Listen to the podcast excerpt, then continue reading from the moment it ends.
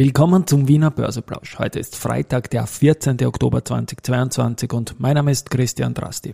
Gestern hatte der Dow Jones Index seinen besten Tag seit zwei Jahren und heute hole ich das Update zu S-Immo, Immofinanz und CPI Property nach. Dies an einem besonderen Tag für die Immofinanz.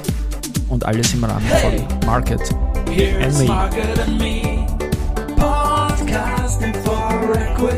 Freebies for Community.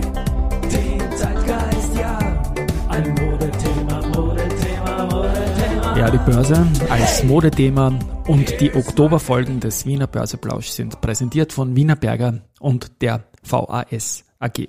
Gut, ein Blick auf den Markt. Jetzt um 12.16 Uhr zeigt ein Plus von 1,11 Prozent, Schnapszahl 5.852 Punkte im ATXDR und auf der Gewinnerseite, ja, unser Tagesthema, die Immofinanz mit plus 438 Prozent, die OMV dann mit 363 Prozent.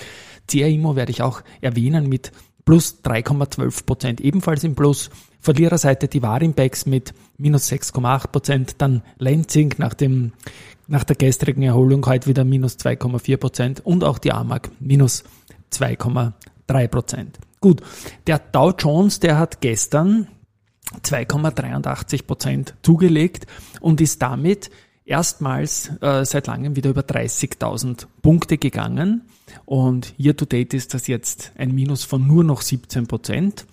Und ja, es war vor allem der, der beste Tag seit 9.11.2020, also seit fast zwei Jahren. Damals gab es einen Dow Jones Plus von 2,95 Prozent.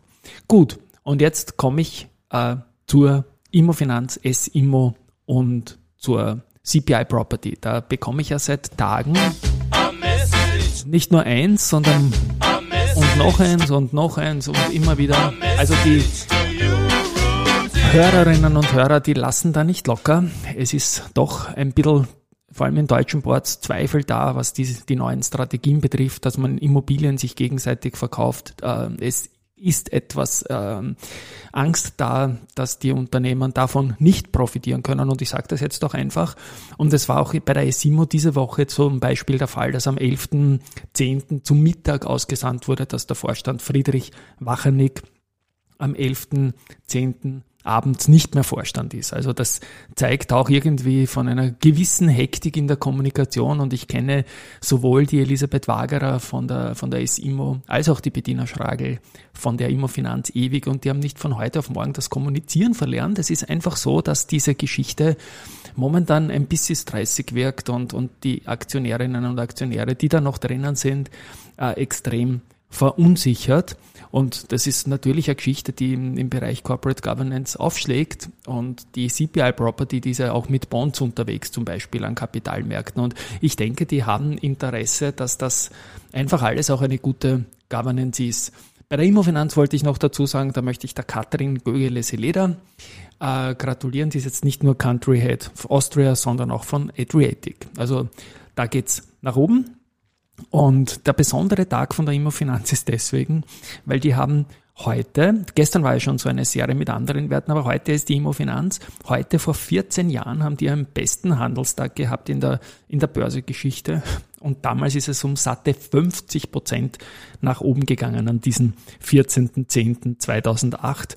Und das war noch nicht alles, denn am 14.10.2008 ist die schnellste Kursverdoppelung in der Börsegeschichte von der Immofinanz und überhaupt von allen ATX-Werten, seitdem es den ATX gegeben hat. Um damals vom, da hat es einen Split gegeben dazwischen, das war also nicht mehr der damalige Kurs, aber um, um, um umgerechnet von 8,54 auf 18,3 zu kommen, hat es gedauert vom 10.10.2008 bis 14.10.2008. Also innerhalb einer Woche hat es damals eine Kursverdoppelung gegeben bei der Immofinanz.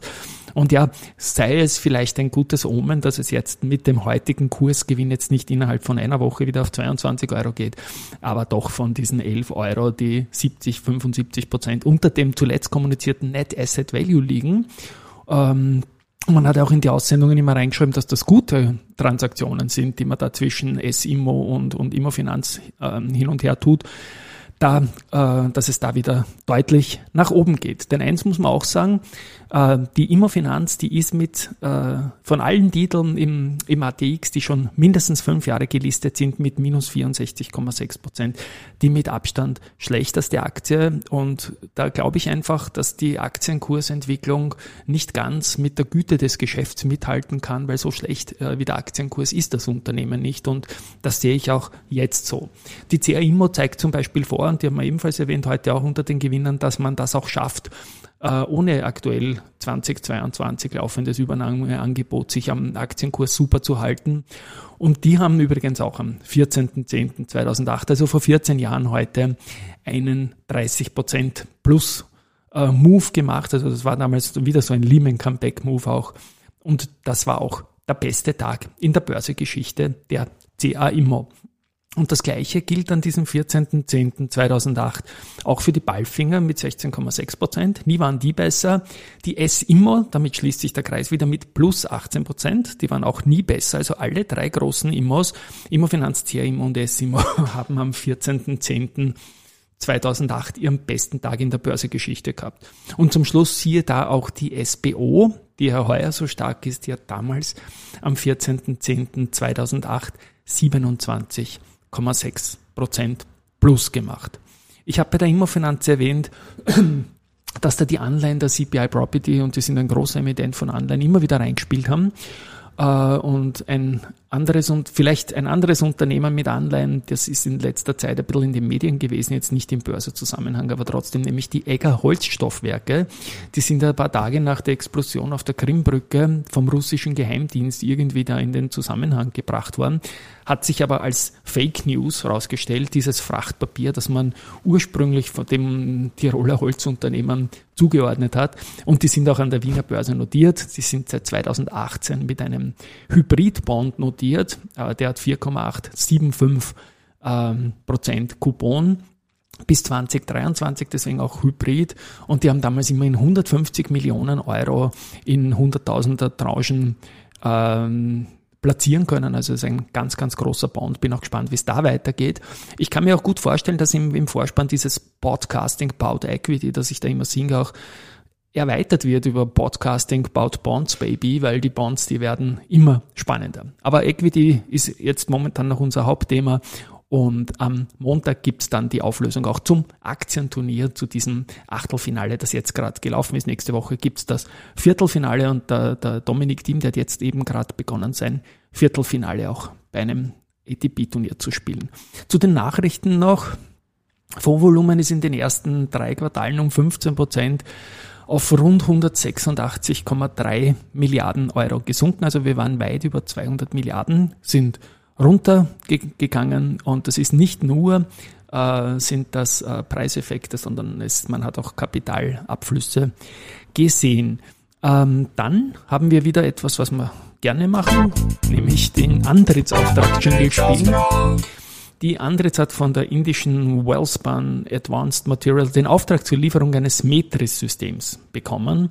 Da geht es um intelligente Sensoren als energieautarke und nahtlose Supportlösung für die kontinuierliche Überwachung eines Maschinenzustands. Also auch sehr schön. Sehr schönes gibt es auch bei Meyer-Mellenhof, denn äh, die haben äh, einen Preis bekommen für die Petra Pointinger. Die ist dort Head of Group HR und Internal Communications und sie wurde beim HR Insight Summit als HR Person of the Year ausgezeichnet. Also so Personalchefin des Jahres, das ist schon eine, eine wunderbare Sache. Ähm, allerdings hat äh, auch eine andere Personalie gegeben. Der Andreas Blaschke legt sein Mandat, der ist Vorstand für den Bereich Packaging, per Ende Oktober zurück. Bei der Föstalpine wird weiter gekauft und zwar munter. Der Aufsichtsrat Josef Gritz hat 1000 Aktien zu 17,39 lang genommen. Und bei Do Co. gibt es einen Verkauf. Der Cem Koslu, er ist im Aufsichtsrat, hat über Istanbul 1000 Stück abgegeben. Ja, und finally habe ich noch Research. Da gibt es den wunderschönen Namen äh, Boards am Park, also so wie Hafen am Park irgendwie.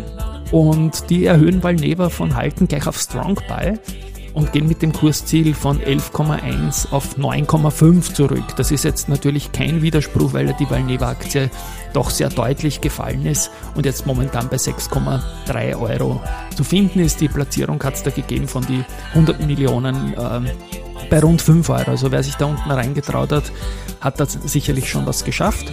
JP Morgan hat OMV mit neutral bestätigt, geht von 53 auf 50. Und Hauk und Aufweiser bleibt bei Halten für Ballfinger, geht von 25,5 auf 20,5 zurück.